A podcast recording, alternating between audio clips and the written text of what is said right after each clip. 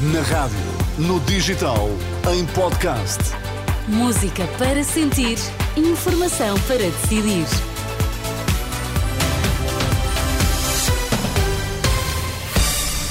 Contamos-lhe que notícias marcam esta manhã de quinta-feira. Sérgio Costa, bom dia mais Bom uma dia. vez. O que é que está em destaque a esta hora? Caso das gêmeas do Santa Maria, Luís Montenegro apela a rápido esclarecimento e acusa PS de impedir apuramento da verdade.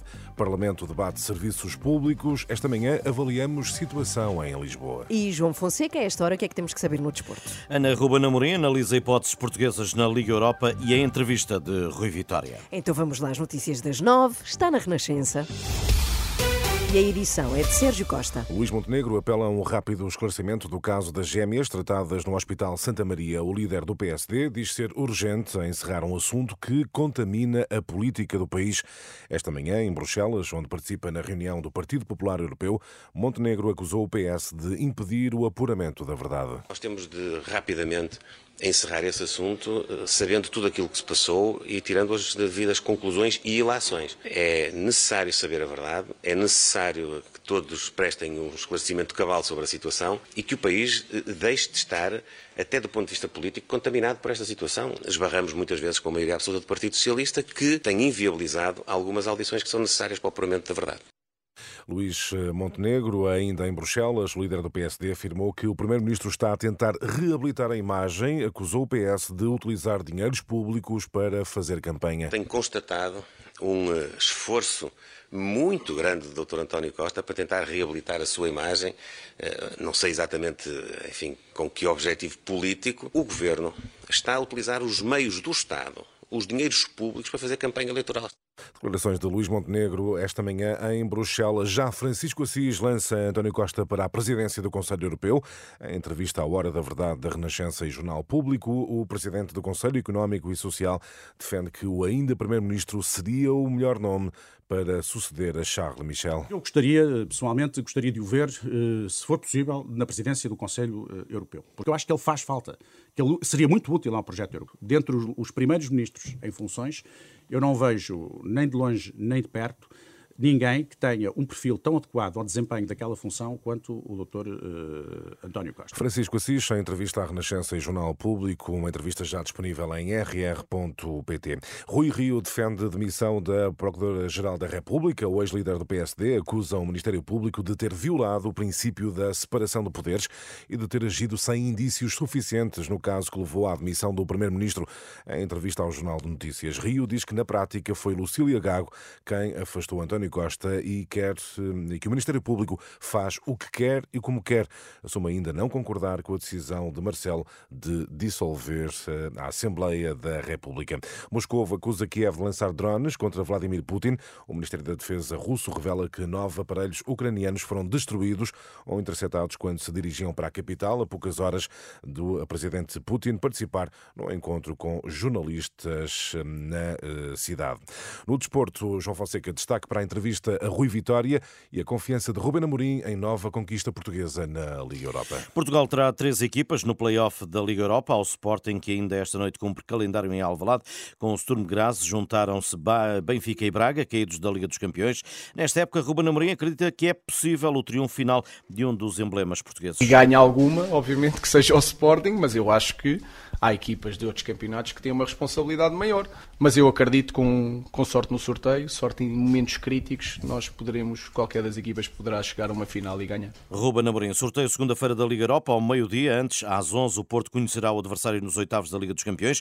Rui Vitória é um dos selecionadores nomeados como o melhor de 2023 para a Federação Internacional de História e Estatística do Futebol. Em entrevista à Renascença, o técnico diz sentir-se reconhecido. Primeiro, uma grande satisfação não é? e, orgulho. Depois significa que eh, temos feito o trabalho bem feito, não é? Porque todos nós, quando andamos nesta vida, eh, somos profissionais, mas também gostamos de ver o nosso trabalho reconhecido. Estes e outros assuntos, Rui Vitória, para ouvir na edição de Bola Branca às 12h40. João Fonseca e as notícias do desporto. E agora vamos ao destaque das nove. Sérgio Costa, de que é que nos vens falar? O Parlamento vai debater mais logo à tarde o estado dos serviços públicos. É também uma avaliação que fazemos esta manhã com a ajuda do jornalista João Cunha. João, bom dia.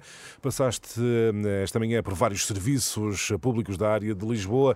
Que retrato é que podes fazer? Um retrato de uma situação, uh, diria, uh, caótica, porque não há nenhum serviço público onde eu tenha passado esta manhã que não tenha uma fila já com largas dezenas de pessoas uh, à porta.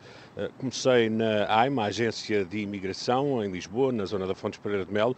Já eram bastantes os cidadãos imigrantes que estavam na fila à espera de ser atendidos. E depois em Odivelas, no centro de saúde, muito antes das 7 da manhã, já a Idalina Pedroso estava na fila. Chegou cedo, antes das 6, por uma razão. Porque a senha é limitada. A senha, como é limitada, então tem que vir cedo. Se não vier cedo, a gente não consegue fazer o que queremos fazer. Cobra a cabeça com um gorro, porque o frio aperta esta manhã, e lá continua à espera, à medida que a fila, já com 30 utentes, eh, vai eh, engrossando com outros tantos que vão chegando. Aqui nas Laranjeiras, já em Lisboa, às 8 já eram cerca de 300 as pessoas na fila. Rodrigo Dias estava encostado a uma parede exterior da loja do cidadão à espera de uma senha. O acesso aos serviços públicos, diz, não é fácil. Complicado, muito complicado. Porque eu tenho síndrome de Asperger e a minha mãe ainda trata muito dos meus mas, uh, os seus documentos, dos seus. E o que é que está aqui a fazer então? Eu estou a tratar de, um, de, dos, de assuntos de finanças, etc.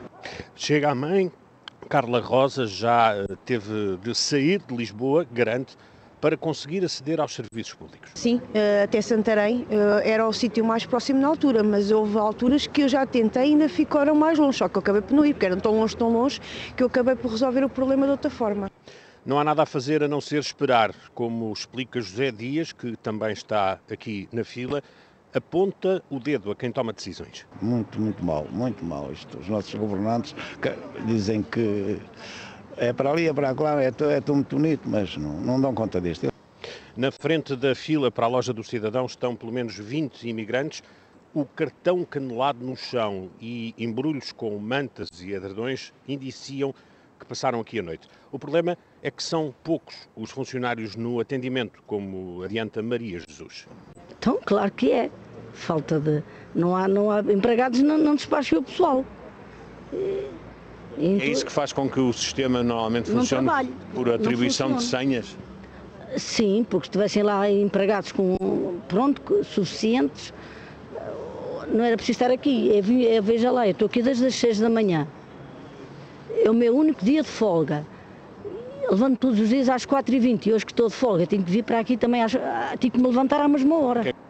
Há certamente melhores formas de gozar o dia de folga, mas ao que parece não há outra forma de uh, suprir as necessidades de aceder aos serviços públicos, senão vir cedo, aguardar pela senha e esperar. Obrigado, João Cunha. Reportagem esta manhã em Lisboa. Percebemos, Ana, Inês, Joana, que de facto há eh, um sentimento eh, generalizado de que os serviços públicos não estão a funcionar da eh, melhor pois. forma. Uhum. Já agora, onde, quando não haverá serviços públicos a funcionar, certamente será a 26 de dezembro e a 2 de janeiro. Porquê? Porque os funcionários públicos têm tolerância de ponto, decisão anunciada pelo gabinete do Primeiro-Ministro. Vale para toda, de para toda a gente, para a função pública, exatamente, não é? para toda Sim. a gente. Exatamente. Até já, Sérgio. 9 horas 8 minutos. Há mais notícias em rr.pt.